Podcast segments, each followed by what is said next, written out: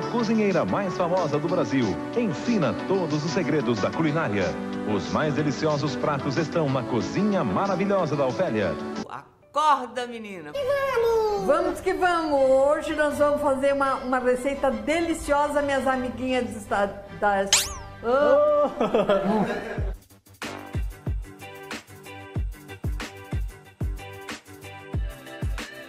Olá, não importa a hora nem o lugar em que você esteja escutando, bem-vindo ao Pitaco, o podcast sobre cultura pop e também sobre problemáticas do cotidiano. Eu sou o Paulo Góes. Eu sou o Léo Vaz. E eu sou o Miguel Filho. E neste episódio do Pitaco teremos a participação de Fernando Santa Clara, que é gastrônomo e historiador da história da alimentação. Ele irá bater um papo com a gente sobre como a gastronomia vem sendo representada pela mídia, em especial pela televisão.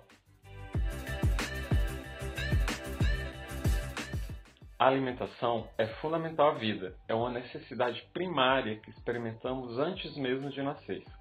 Os nossos hábitos alimentares são afetados pelo caldeirão cultural no qual estamos imersos.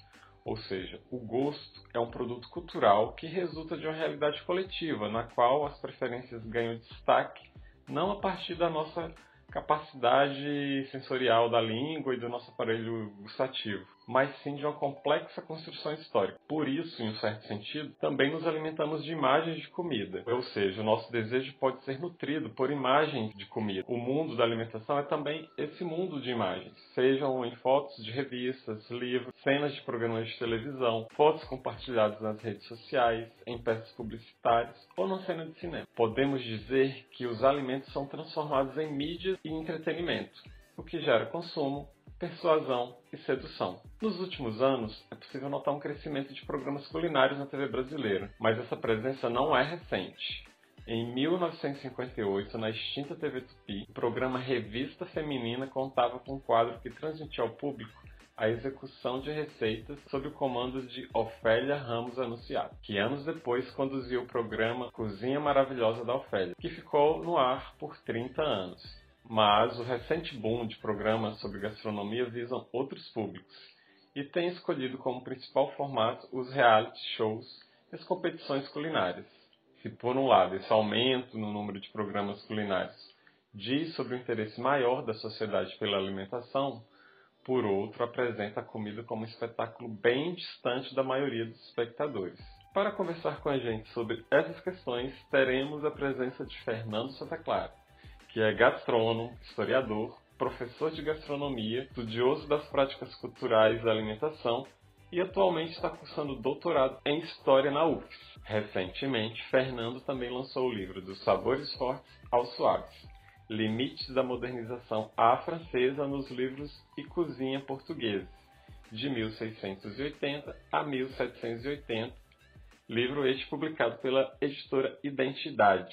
Bem-vindo, Fernando!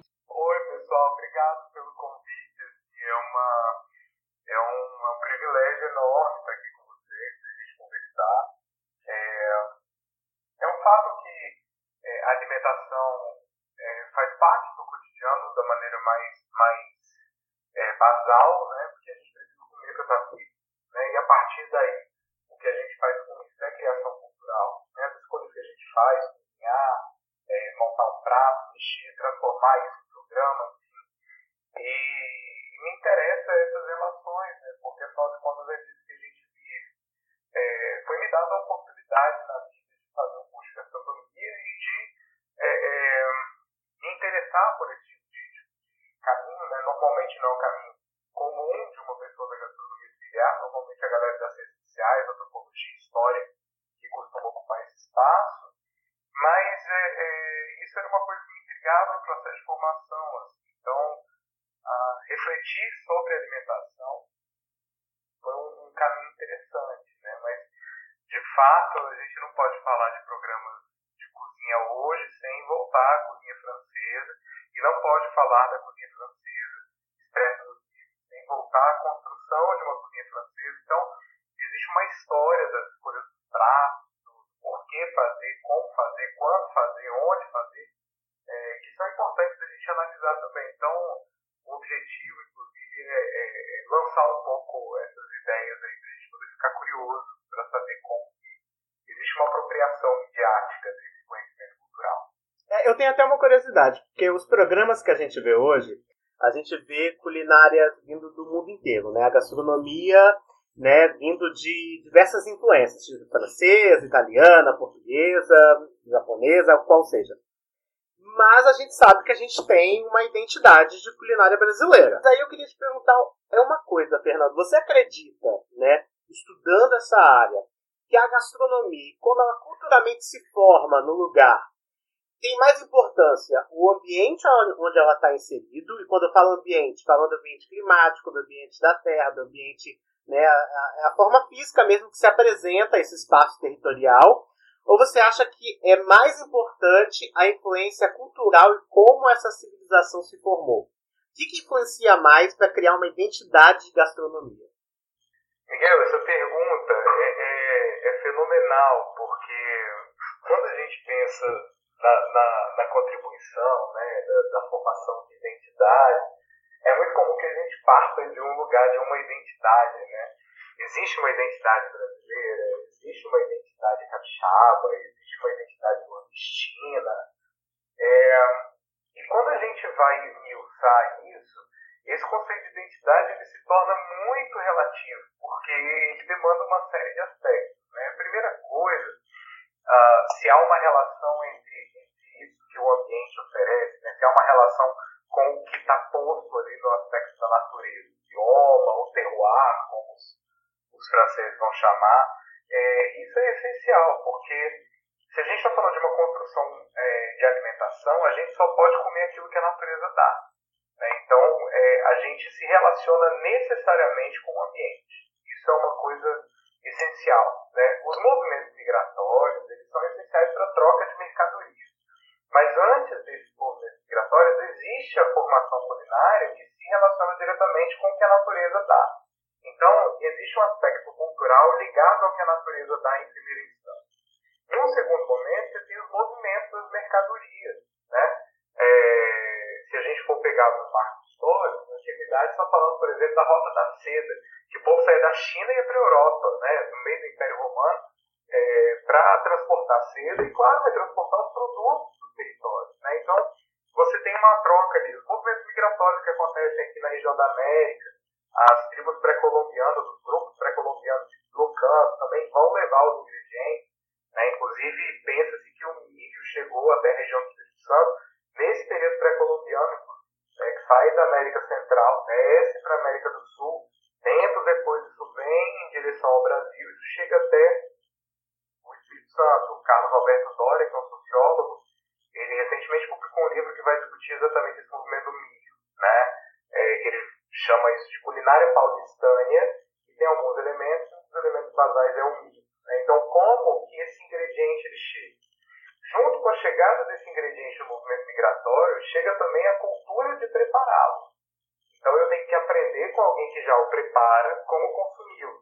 E eu reproduzo isso à medida que o meu ambiente permite. Né? Então, surgem as adaptações. Eu adapto o preparo do ingrediente ou a própria espécie se adapta ao, ao bioma característico da minha região e eu vou consumindo ele de maneiras diferentes. Então, é, essa identidade, ou essa pensada identidade, na verdade, isso é um grande mosaico feito por muitos caquinhos. Assim, né? Eles não se encaixam, mas de algumas maneiras eles vão se complementar. Né? Então, é, há uma relação necessária com o bioma originário, há uma relação com os produtos que chegam, há uma relação com os conhecimentos que chegam e há uma relação última, que é a minha relação com o prato. Né? Como é se eu gosto disso, se eu não gosto disso. Pela minha formação paladar. Isso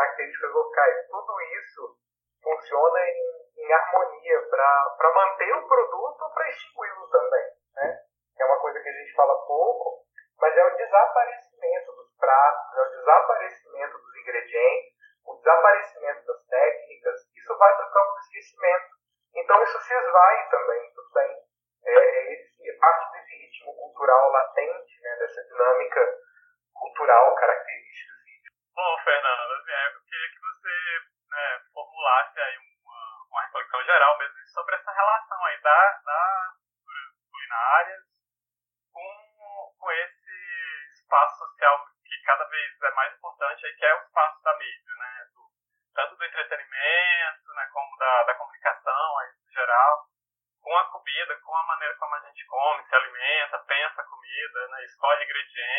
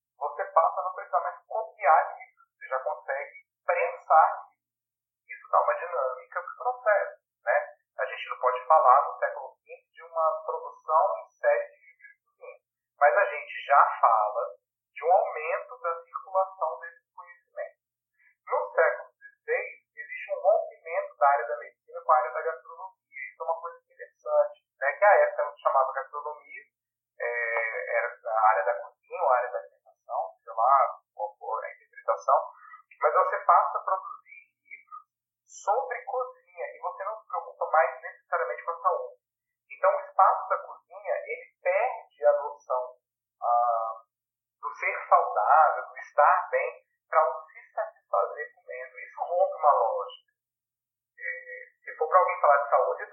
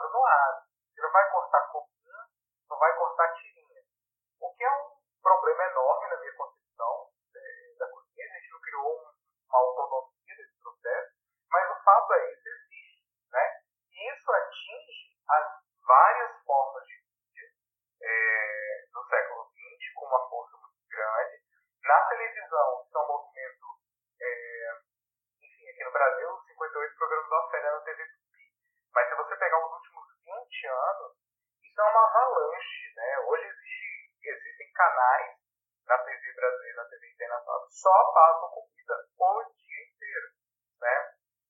Então é a forma de fazer circular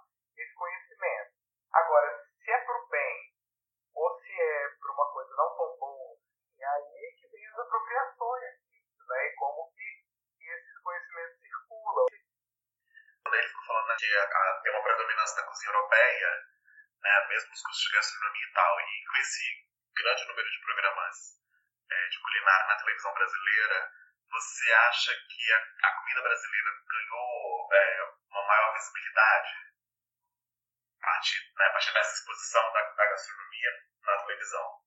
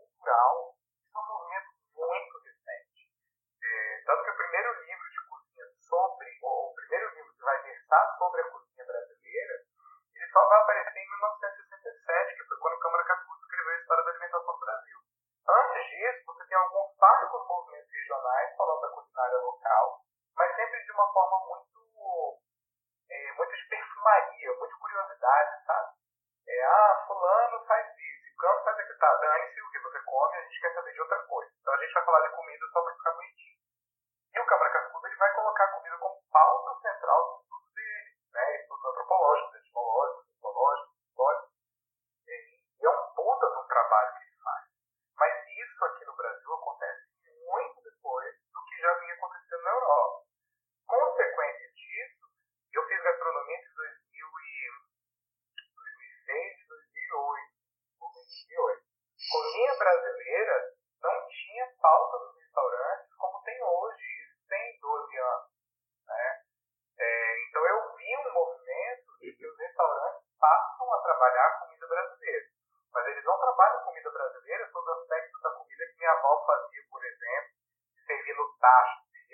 passado, né? tentar colorar os negócios, misturar, que minha é boca é enche d'água de falar. Mas não, é uma comida brasileira de linha tomada banho de cabelo cortado. É uma comida brasileira que vai ser cortadinha, que vai ganhar altura, que vai ser colocada do lado, você tem que trabalhar as questões dimensionais do prato, porque que é cozinha francesa. Eu estou pegando um produto brasileiro, eu pegando uma técnica brasileira, mas eu estou tornando isso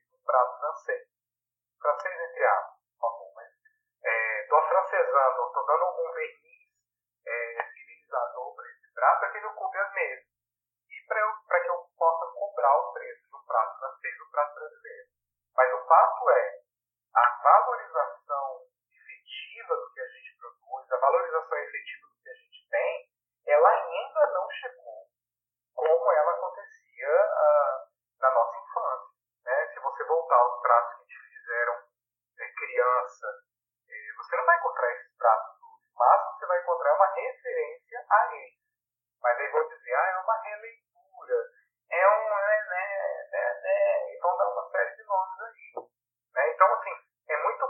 pautar a cozinha brasileira, mas a cozinha brasileira precisou abrir mão de ser uma cozinha anterior para se repaginar. Né?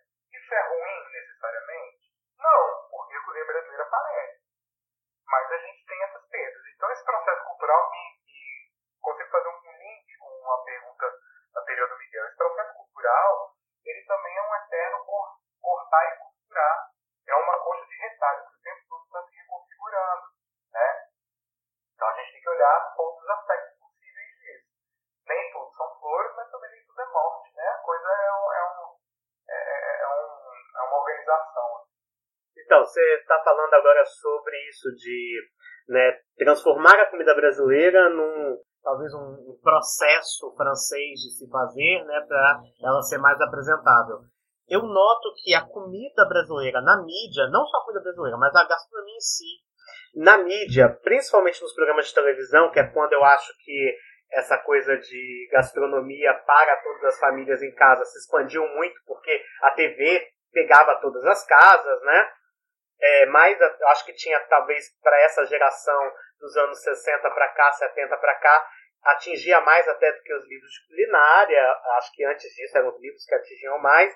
Mas eu noto que há uma mudança nesses produtos na mídia, é, na forma como eles são colocados, de uma forma mais caseira para uma forma mais comercial. Como?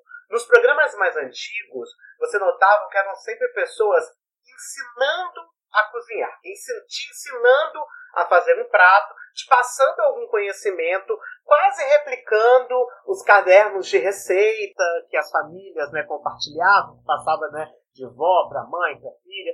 E esses primeiros programas tinham essa cara. Quando a gente pensa na Ofélia, quando a gente pensa na, até na Ana Maria Braga, a gente pensa nessa cara de te passar algum conhecimento.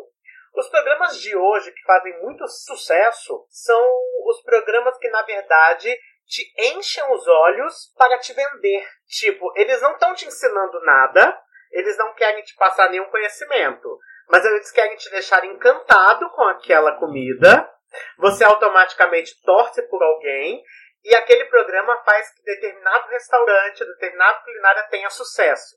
Então você vai para comprar, você não, você não recebe nenhum conhecimento para você fazer.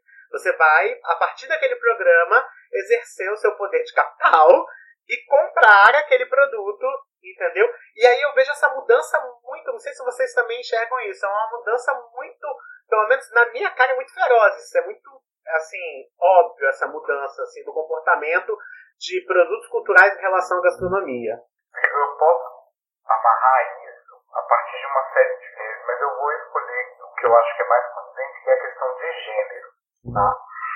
Se a gente olha a cozinha, é, essa primeira produção dos livros de cozinha, como eu falava antes, são livros muito técnicos, são livros muito objetivos. Uma pessoa que não esteja na cozinha não pode reproduzir. E o espaço da cozinha profissional que acessava os livros era sempre um espaço masculino. Porque uma coisa é muito importante dizer. O espaço da cozinha já não era um espaço que as pessoas queriam ocupar. Os homens ainda conseguiam se letrar quando estavam nesse espaço de destaque. Se não tivesse um espaço de destaque, não eram letrados. As mulheres que estavam na cozinha, quando que elas iam ser letradas? Né? Então, é, esse espaço da mulher, do acesso da mulher aos livros de cozinha, ele é um espaço que está posto desde muito tempo. E aí você chega no século XIX, na produção né, de, de livros muito técnicos e tal, e um dos, dos grandes escritores constitucional é robusto, Cortier. E num dos livros dele, ele vai dizer o seguinte: no prefácio de um livro, fugiu o nome da obra agora, mas ele vai dizer o seguinte: olha, é, as mulheres cozinham super bem. É das mulheres o papel, inclusive, de cuidar, zelar da casa, fazer aquela comida gostosa e aconchegante. Mas as mulheres não servem para uma cozinha técnica, porque as mulheres têm muita paixão. E a gente não pode ter isso na cozinha técnica, porque cozinha técnica é técnica, não é sentimento. Jesus! Então,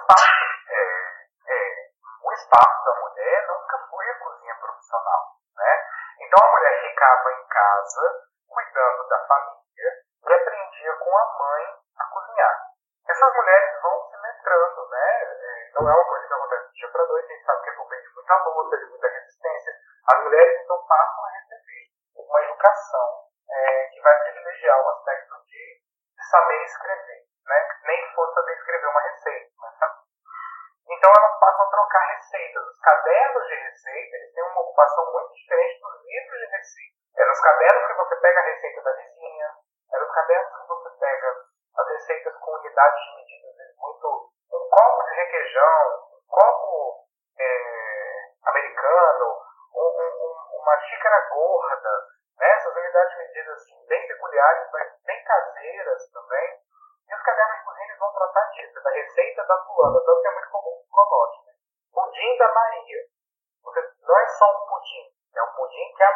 faz.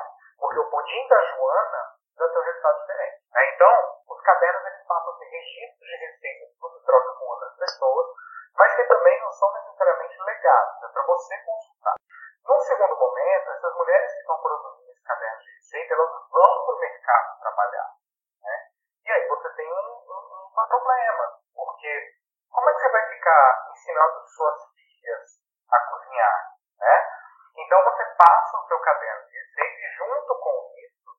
deixou a edição chamada Dona Benta, que a gente não pode esquecer a importância que os impressos Dona Benta tiveram na primeira metade do século XX. Os livros Dona Benta eram fascículos, circulavam é, num volume muito grande. Como é que você mandava receita para Dona Benta? Você fazia receita, escrevia e mandava na carta. Aí eles reproduziam lá. Se achasse bom, botava para Dona Benta.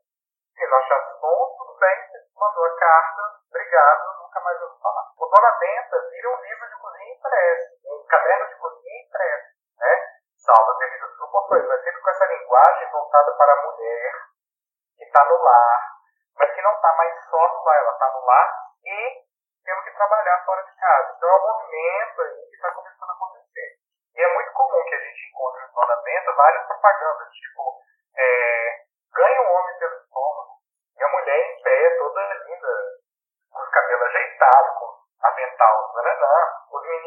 algumas mães com cabelo curtinho pra poder dar uma deitadinha, né?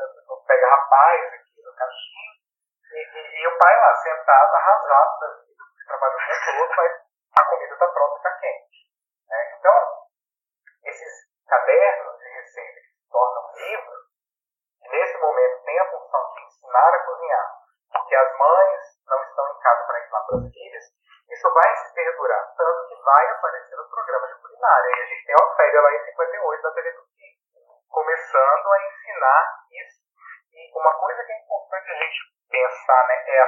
ótica da oferta.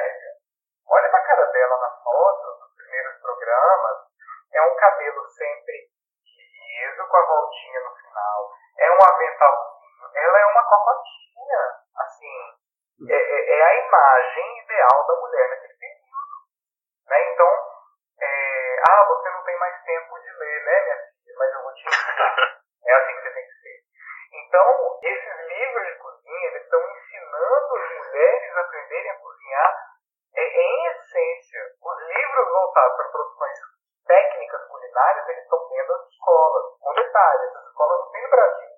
Você quer virar um chefe, você vai para fora. Mas não era um movimento que as pessoas faziam muito, né? Tanto que o Brasil veio receber chefe é, de fora, principalmente no período da Segunda Guerra. Né? Que você tem a chegada de gente, no pós-guerra você tem mais uma chegada enorme, gente, muitos franceses que chegam no Brasil eram sapateiros, alfaiates,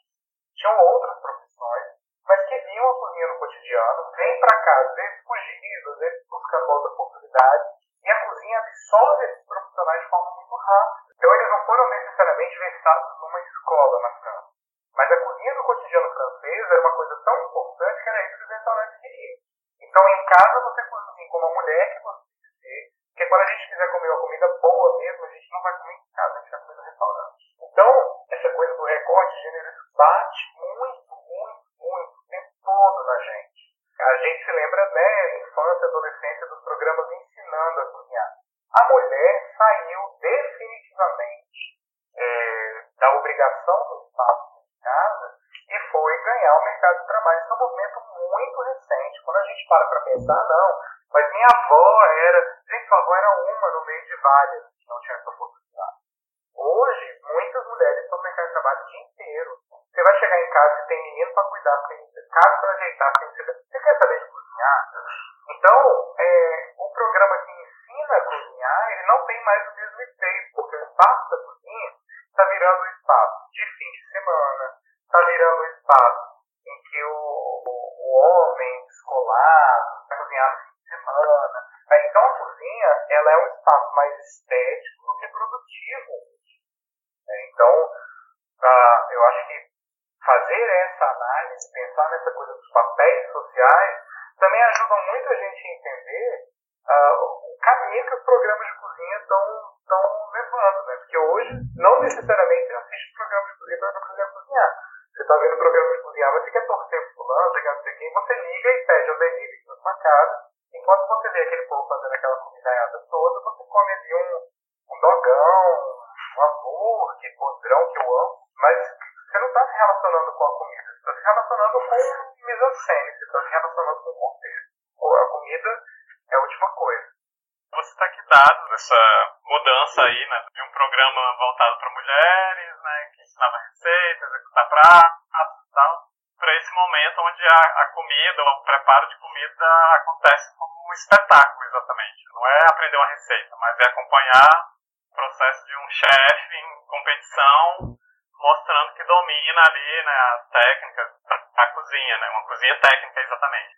E, e a gente tem um dado que é da Cantar Ibope Media, isso do ano entre janeiro e julho de 2017, né, então assim, já é um dado atrasado, assim, que fala que em, em, nesse período né, foram transmitidos 47 reais culinários na TV brasileira. É, e nessa, esse mesmo levantamento aponta e o interesse né, dos brasileiros por gastronomia cresceu 15% entre os homens de 18 a 34 anos, né, então se assim, mostra um perfil né, etário jovem, né, e 2% entre as mulheres na mesma faixa etária. Fernando, como você vê é, esse tipo de, de tratamento mesmo dado à cozinha nesses programas de competição, onde não é o preparo, não é exatamente um, um repasse de conhecimento sobre comida, se afere ali é uma performance do do chefe, né? De um cozinheiro profissional. Existe uma fetichização da figura do chefe de cozinha. É, é uma figura de autoridade, é uma figura de muita sabedoria, é uma figura que tem o domínio de uma cozinha, é, o que é uma grande mentira. Né? Isso é uma invenção de uma pessoa, porque a minha avó também poderia ser uma autoritária dona de cozinha, porque ela é maravilhosa, está fazendo bem. Mas não, eu vou fazer isso com um homem enfim, afinal de contas, quem manda no mundo são eles, a organização é essa, então vou Nunca é a chefe, sempre é o chefe de cozinha. Ah, mas a Roberta Suzy Braga, a Flávia Quaresma, conta nos seus dedos quantas mulheres chefes de cozinha as pessoas admiram. Agora, vê se você tem dedo para contar quantos homens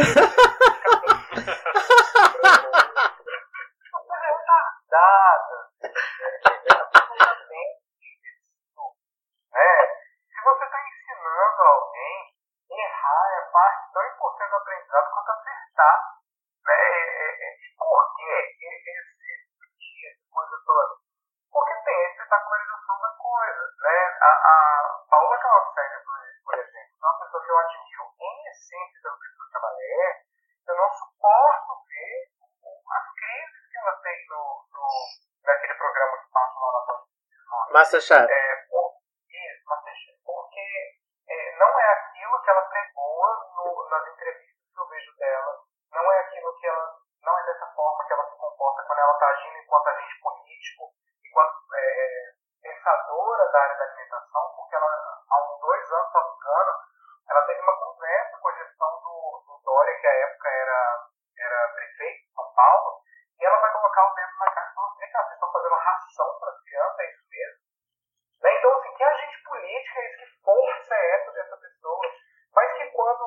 reality show, é, faz caras, é, é, fala mal, não sei o que. Essa persona é, é, que torna essa posição do chefe de cozinha uma coisa muito boa para quem está assistindo, é a minha destruição enquanto sujeito vendo, vendo programa de culinária, porque aí eu recebo aluno, né? Hoje eu dou aula na faculdade, mas eu já dei aula é, em cursinho, eu já dei aula em projeto social, eu já dei aula em muito lugar, fora de Vitória, né? rodando de Santos, e, e o povo quer, não é aprender a cozinhar, eles querem ter o direito de pegar um prato e tacar no chão. cozinhar é um exercício, velho, e a gente erra. E eu estou há 14 anos na gastronomia e faço merda até hoje, sabe? Tudo bem. A gente faz merda, porque é, é, depende do dia, depende do ingrediente, depende do fogão, depende do. do se, se Urânio, Júpiter e Marte estiverem alinhados, então esquece. Então, é, é, a gente tem que, tem que aceitar um pouco essa, essa maleabilidade. Mas se isso aparece na televisão, isso é muito vida real. Mas a reprodução do cotidiano só não dá visibilidade, ou não tem visibilidade, não sei. É, você precisa de uma espetacularização da Sim. coisa, precisa jogar prato, precisa xingar a gente. Então, E a, a gente vê é- muito isso nos programas, principalmente de gastronomia. Em relação, eu tava- eu estava falando, eu estava pensando nos programas de gastronomia que existem.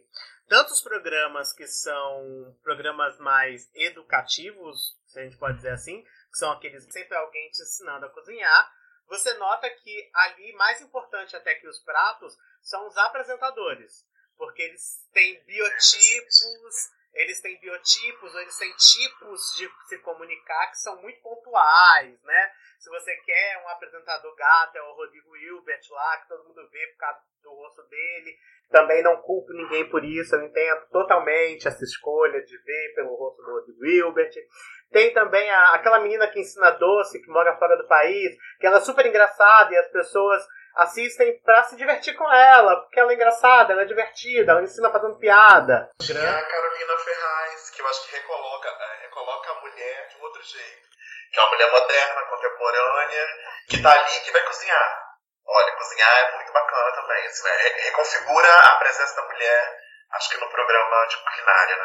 Assim, nesses reality shows, então, é muito doido, porque quem tá assistindo reality show, a grande maioria, não torce pro prato, pro melhor prato. Torce pra melhor personalidade, a personalidade que ele mais gosta. E tô pra te dizer, não sei se tô falando absurdo, mas é capaz de, no fim, ele escolher ir no restaurante daquele chefe que ele se simpatizou, e não que ele gostou dos pratos que o cara faz. É porque ele achou aquele cara o máximo, simpático, carismático, e eu vou lá no restaurante do cara. E torço pra ele ter logo no restaurante pra eu poder ir lá. E é meio doido, porque querendo ou não, a gente tá falando de uma competição de culinária, né, de gastronomia, e as pessoas não estão torcendo para os pratos que estão sendo feitos. Miguel, eu acho que nem tem como torcer, sabe por quê? São- A gente só vê, né? Mas a gente não tem as dimensões do prato, tipo o cheiro, o gosto. é, Então o programa que se preocupa com a estética de fazer você salivar é uma coisa que você quer sair de casa para poder comprar as coisas e reproduzir, né? Não, isso só funciona até 10 horas da manhã. Passou daí, o povo não quer mais sair de casa. Então vamos espetacularizar o negócio. Repara que o, o, os pratos do Masterchef tem uma câmerazinha em cima, né? Mas o resto é vendo a cara da pessoa, e falando da personalidade. Eu, tinha um, eu não sei quem é, eu não vejo esse programa, mas eu vi, eu recebi um meme do camarada que ele era tranquilaço, assim, o povo tava o prato e falava, não sei, tô, tô fazendo e vou ver a hora que chegar, chegou, né? É, Que tem hora Caetano. que- mas é, eu, eu, eu entendi muito. Eu abri a geladeira e falei, bom, vou começar com o ovo, a hora que chegar, chegou. É, eu moro sozinho. Eu não fico de casa, trabalho, fora, fora, tá? Tem dia que eu sequer quero cozinhar, mas o dia que eu vou cozinhar, é isso. O que que dá pra fazer hoje no meio dessa miséria, né? É, e, e tudo bem, e qual o problema disso? Mas não, o cara se tornou incapaz. Essa foi a visão, pelo menos de quem assistiu o reality, depois eu vou conversar sobre esse meme, e as pessoas dizem, não, ele era um incapaz. Eu falei, mas incapaz por quê? Ah, porque não corria. Eu falei, pô, mas ele entregava um prato? Ah, entregado. Então, se o prato, é isso? O programa faz o prato, entrega o prato. O prato tá gostoso, tá bom? Ah, não, Fernando, mas ele não tinha personalidade pra lavar, sua cara, né? Vai ficar bom. Então, o cara tem que estar lá pra ter personalidade. Eu descobri hoje no programa do Rodrigo Luiz, por exemplo, era de fazer comida, porque eu nunca tinha prestado né? É, é, é, então, assim, é, é, a outra que eu sei que faz aqui tá louco, ela sempre cozinha, eu inclusive eu amo as receitas dela, mas é, eu gosto mais da cozinha dela do que da comida dela. A cozinha dela é linda, tem um forno de ferro, tem um forno de soda, ela tem. Né? Então, assim, como, como a Rita Lobo não é a, o fenótipo que eu vou olhar naturalmente, eu vou olhar a cozinha dela, e tá uma louça maravilhosa. é, é isso que me encanta. Né? Os Aí, utensílios incríveis, não é, menina? Tem um cerâmica maravilhosos. Aí o nome do prato é tigela né, né, né, né, cor açafrão da terra. Nossa, que coisa linda, não é isso? o prato dela, aquela bosta do negócio da Conael, pão de queijo. Minha avó fazia pão de queijo de pé nas costas. Então me interessa pouco essa receita. Me interessa mais no contexto. Né? Então, é, estão fazendo cozinha, estão fazendo comida no programa? Estão. Mas eu acho que esse suporte, esse alicerce de segundo plano, ele às vezes tem muito mais importância do que o que está acontecendo, né? Então, assim, ainda bem que o Rodrigo Verde medita, faz tricô, faz não sei o quê, porque eu não sabia que ele cozinhava, que era o único programa que eu via toda semana. Gente, agora vocês estão falando da Rita Lobo, né? É tão é, é, preocupação com a estética, você nota que elas cozinham, cozinham, ela, Carolina Ferraz também tem isso. É lógico que cozinhar é algo pra mim, pra mim que não cozinho praticamente nada, sou uma anta na cozinha, é algo difícil. É praticamente uma questão de feiticeiro, né? Feitiçaria, quem entra na cozinha e sai com alguma coisa pronta, pra mim é elas passam a ideia de que cozinhar é uma coisa muito leve, fácil e não é cansativo, porque todas estão lindas, impecáveis quando acaba o prato, sabe? É praticamente aquela coisa assim: a cozinha é um lugar. Você tem a ideia que a cozinha é o lugar mais fresco para se estar na hora de cozinhar. O forno tá pegando fogo, mas elas estão ali frescas, bonitas, o cabelo maravilhoso, sem gordura alguma. É, eu acho isso incrível, porque eu sei que a estética de TV tem que ter, óbvio. Eu sei que tem que ter uma, lógico, um senso estético que agrade a sua audiência. Mas aí a gente nota que realmente a, a gastronomia passou a ser, na verdade, é, não o objeto em si para você se estudar nesses programas. E sim é, uma, é um meio de você é, alcançar o objetivo final, que é, de alguma forma, entreter e fazer é, o telespectador ficar hipnotizado com tudo aquilo que está junto ali na TV, né? Foi muito bom esse exemplo, porque a Carolina Ferraz é a pessoa que cozinha bebendo uma taça de vinho. Eu nunca tive uma taça daquela, nem botei uma taça daquela na boca, e quando virar um coringa. Ela bebe aquela taça que o nariz entra, assim, vai no meio, é uma. E, e ela tem aquela cozinha, ela tem, não sei se ainda tem, né, Martinha, na época que a cozinha de vidro, com aquele fogão de indução, e ela experimentava tudo na mão, né, dá aquela pisada na mão horrorosa. Aí o povo falava, é, porque a Carolina Ferraz experimenta na mão. Eu falei, experimenta na mão, vai na cozinha dela. Ou ainda, quando você vai ter? Repara que a gente nunca viu nenhuma delas lavando uma louça, uma panela de pressão queimada. Quando você queima o feijão na panela de sobe em cima da pia e lava ele. Não lava, porque vai ter quem faça por, por essas pessoas, né? E a cozinha, ela é uma atividade cansativa, é uma atividade de espera, é uma atividade de experimentação. Então você começa com 50% para dar certo, para dar errado. Na hora que você dá a primeira cortada no negócio, já vê se, se, se a chance muda. Porque às vezes vai um pedaço de você fala, velho, não é hoje, não é hoje, não dá, não vou. É, mas isso o programa não mostra. E quando mostra, é aquela coisa assim, o, o ardor do cozinheiro, o cara passa a mão na testa, neve, suor, correndo. E você está bem lembrando como está cozinhando, você está olhando é outra coisa. Então, dizer que o programa de culinária reflete a realidade ele não reflete numa série de aspectos em como eu apresento esse alimento, em como eu faço esse alimento, os utensílios que eu tenho para esse alimento, está por trás desse alimento quando eu produzo.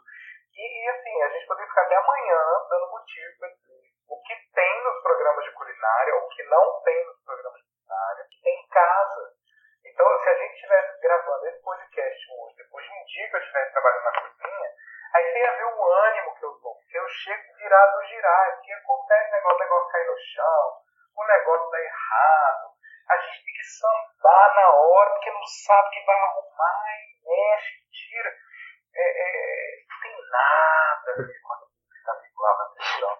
E as pessoas querem reproduzir a receita da Rita Lobo em casa. Então vão lá na Praia do Campo, no supermercado que não tem gente para atender.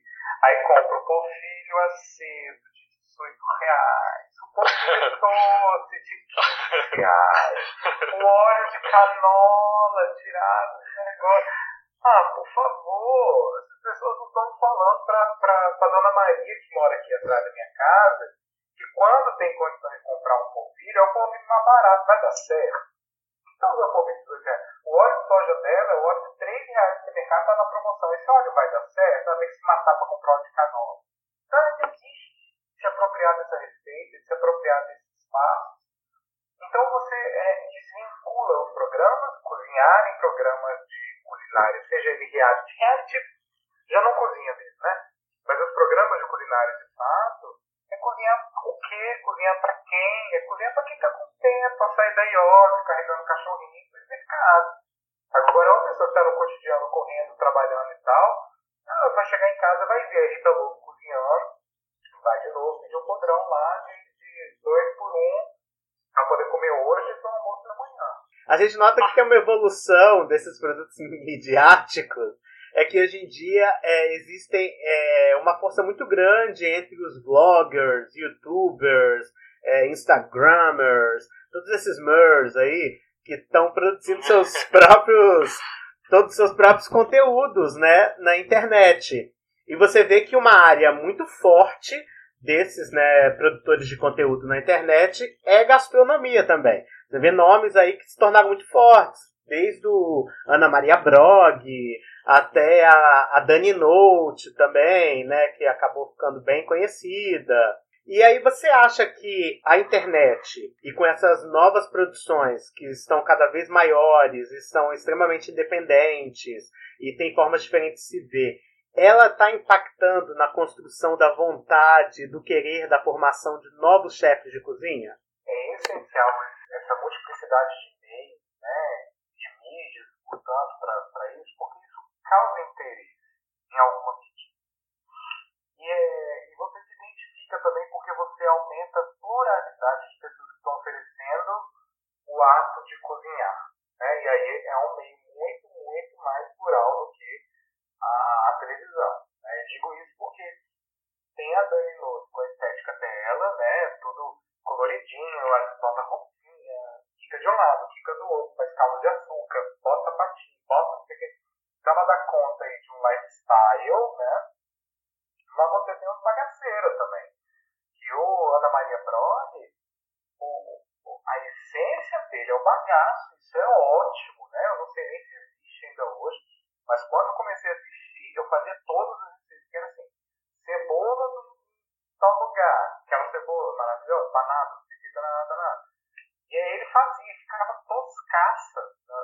Ali você via, né? ele não estava mentindo para você. E você falava, velho, eu quero fazer cebola tosca. E fica tosca e fica bom. Porque eu me identifico com isso. Isso é, tem um, um espectro de realidade para mim muito maior do que se eu vejo fulano, não, tarará, tarará.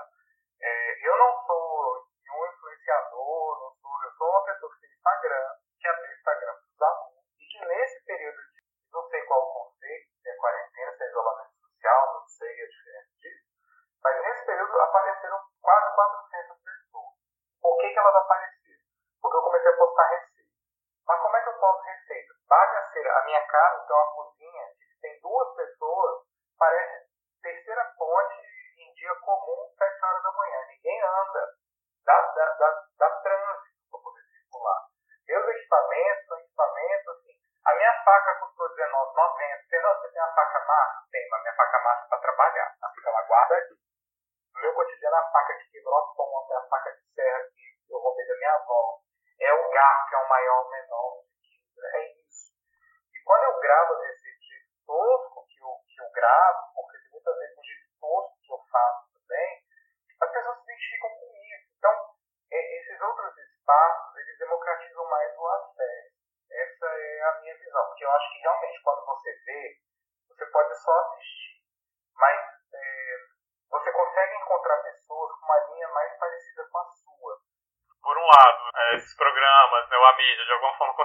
Uma democratização de uma cultura gastronômica, mas tem essa outra face da moeda que é uma espécie de alienação alimentar. Há ainda em alguns lugares na mídia essa, essa coisa de você, né, de estimular você a pensar a sua forma de se alimentar, né, se preocupar com a questão da saúde, o alimento limpo, sem química, sem contaminação, que não, não te traga nenhum malefício, que, que beneficie sua saúde.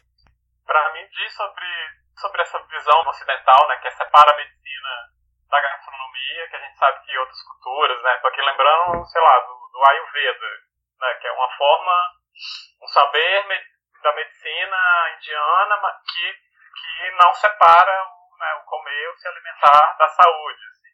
A gente separa isso daí, assim, né, faz tem por um lado tem uma comida fit lá, né, super preocupada com quantidades exatas e medidas de nutrientes para você ter uma performance física adequada. Mas, por outro lado, a gente também consome cada vez mais produtos super industrializados ou chamados super processados, que é, o produto final é, tem uma distância enorme entre o ingrediente natural e o, e o que vai para a mesa da pessoa. Temos extremos, assim. Tem uma certa percepção que, por mais que a gente tenha esse espírito de alguma forma colonizado mesmo, né? A gente valoriza o, prato que tem um nome estrangeiro, valoriza o ingrediente estrangeiro, mas a gente também no cotidiano se apropria disso, né? Fico pensando no que é essa cultura aí do, sanduíche, né? Do, do podrão, do, do, X, né? É, é muito brasileiro. Diz muito sobre um, um certo comportamento antropofágico nosso, que pega o yakisoba transforma em uma comida de rua brasileira. Assim, né? Tem, tem essa abertura também. Queria mencionar essa ideia de, de coisas gourmet. Né? Como que você lida com esse adjetivo? Como que você percebe a utilização dele na mídia, dentro desses programas, nesse contexto? Eu só queria retomar uma coisa que você falou que eu acho que é essencial. Na nossa alimentação, a gente vive paradoxos, né? E à medida, inclusive, que o tempo passa, esses paradoxos aumentam. E, e eu quero reforçar a importância da gente ter paradoxos. Porque quanto mais paradoxos a gente tem, é sinal de que a gente está tensionando mais as coisas. E a gente está refletindo mais sobre essas tensões. E automaticamente a gente passa a poder fazer escolhas. Então, não é o certo ou o errado. São as, a, as nuances que estão escritas nesse processo. Né? Encontrar um, um lugar comum para isso, no sentido de que vai ser o, o ideal, isso é utopia completa. A gente nunca vai atingir isso. Mas é importante que a gente tenha isso sempre em mente. E para a gente poder ter isso em mente, a gente precisa ver mais de uma possibilidade. Alimentar os paradoxos no bom uso disso, é, que é o sentido de dar possibilidade de conhecimento, que é, é revelar coisas que até então não eram discutidas, isso é essencial. E eu posso pegar o último exemplo que você colocou aí dos ultraprocessados. Né? É, consumir o ultraprocessado é, é, um, é uma coisa horrível para o organismo. Mas quem diz que o papel do ultraprocessado é ser consumido todo dia, ser consumido dessa forma? Né? Eu, por exemplo, dou aula sexta-feira manhã, tarde e noite. E sábado de manhã, se eu estou dando aula pós-graduação, ou se eu estou fazendo uma aula de alguma coisa, eu tenho que dar aula de manhã de novo. É, você jura que eu vou chegar em casa e que eu vou fazer um, um, uma coisa né, com, com filé de, de, de linguado? Não dá, eu não quero cozinhar, eu não vou cozinhar. Então, o ultraprocessado ele cumpre essa função de suprir uma carga energética que eu preciso suprir naquele momento. Porque o dia foi puxado, tem um dia seguinte para resolver ainda. Então, é, esse paradoxo do consumo ele é essencial é, porque a gente vê é porque a gente só tem uma possibilidade de consumir. Normalmente é de consumir sem saber o que a gente está ingerindo. Então, ter o paradoxo do alimento e da saúde, ter o paradoxo da produção e do consumo, isso tudo é essencial no campo da alimentação. Quero é, reforçar isso sempre que eu estiver falando sobre comida. É, tentar observar um lado que até então a gente não tinha visto. De modo que a gente escolha e que a gente se atente a alguns detalhes. Né? Então, é muito, muito essencial reforçar essa característica utópica do consumo do alimento, da produção, enfim. E sobre a questão dos gourmets, é um pouco assustador, né? É, porque o gourmet nunca significou isso que ele significa hoje. A gente chamava de gourmet, pelo menos no século XIX, Nossa Savana escreveu um livro em 1826 chamado Fisiologia do Gosto, que é um livro maravilhoso. É, é um jurista que tem muito conhecimento na área de, de fisiologia, é amigo de muitos médicos, então ele resolve escrever um livro sobre alimentação. E esse livro ele marca a formação culinária do século XIX francês. É, e ele vai usar esse termo gourmet para se referir às pessoas que estão preocupadas com o paladar, com o ato de se alimentar, né, que vão valorizar a experiência da alimentação. Aqui no Brasil, o gourmet ele, ele apareceu cunhado normalmente no início ao brigadeiro, que era feito com chocolate que não era brasileiro, que era feito com chocolate belga, com não sei quantos por cento de cacau, com um detalhe, brigadeiro é um doce brasileiro. Então, né, quer dizer, o máximo que eu puder desabrasileirar essa produção culinária brasileira, eu vou dar o nome de gourmet. Foi assim que apareceu o brigadeiro gourmet. Né?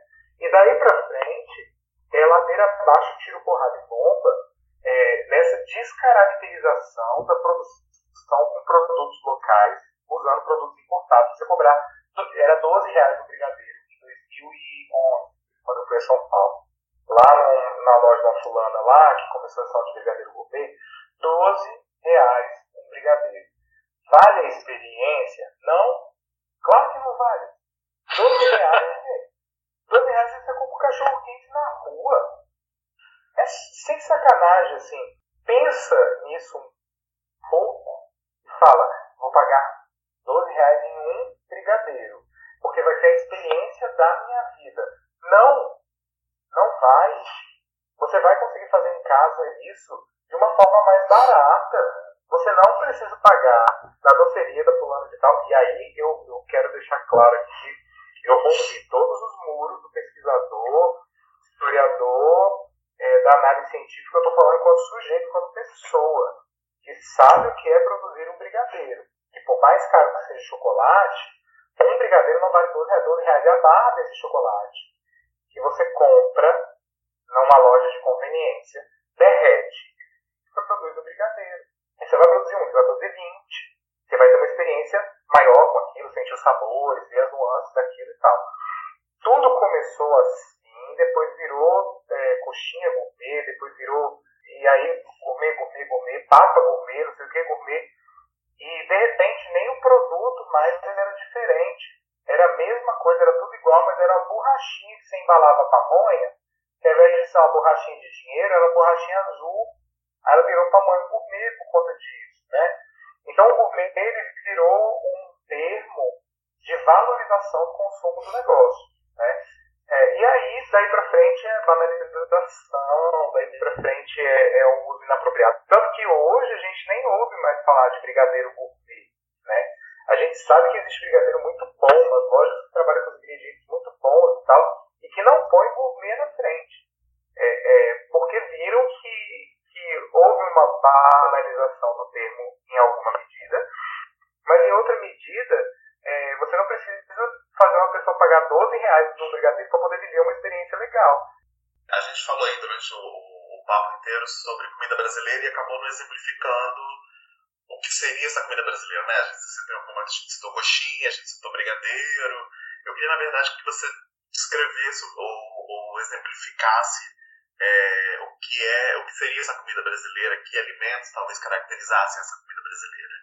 Eu entendo que comida brasileira seja comida produzida no Brasil, de uma maneira um pouco tosca, assim, é, é, falando dessa forma, mas é porque a, a, a quantidade de sabores combinações de, de urgências é tão enorme, é, primeiro pelas dimensões continentais que o Brasil segundo pelas populações originárias, terceiro pelos povos que chegam, quarto como é que essa mistura toda acontece, quinto como é que a gente absorve esses sabores de outros lugares e ajusta com os, ingredientes daqui, com os temperos daqui, com os módulos daqui. E por último, porque o que eu vou produzir na minha casa não é necessariamente igual ao que você vai produzir na sua.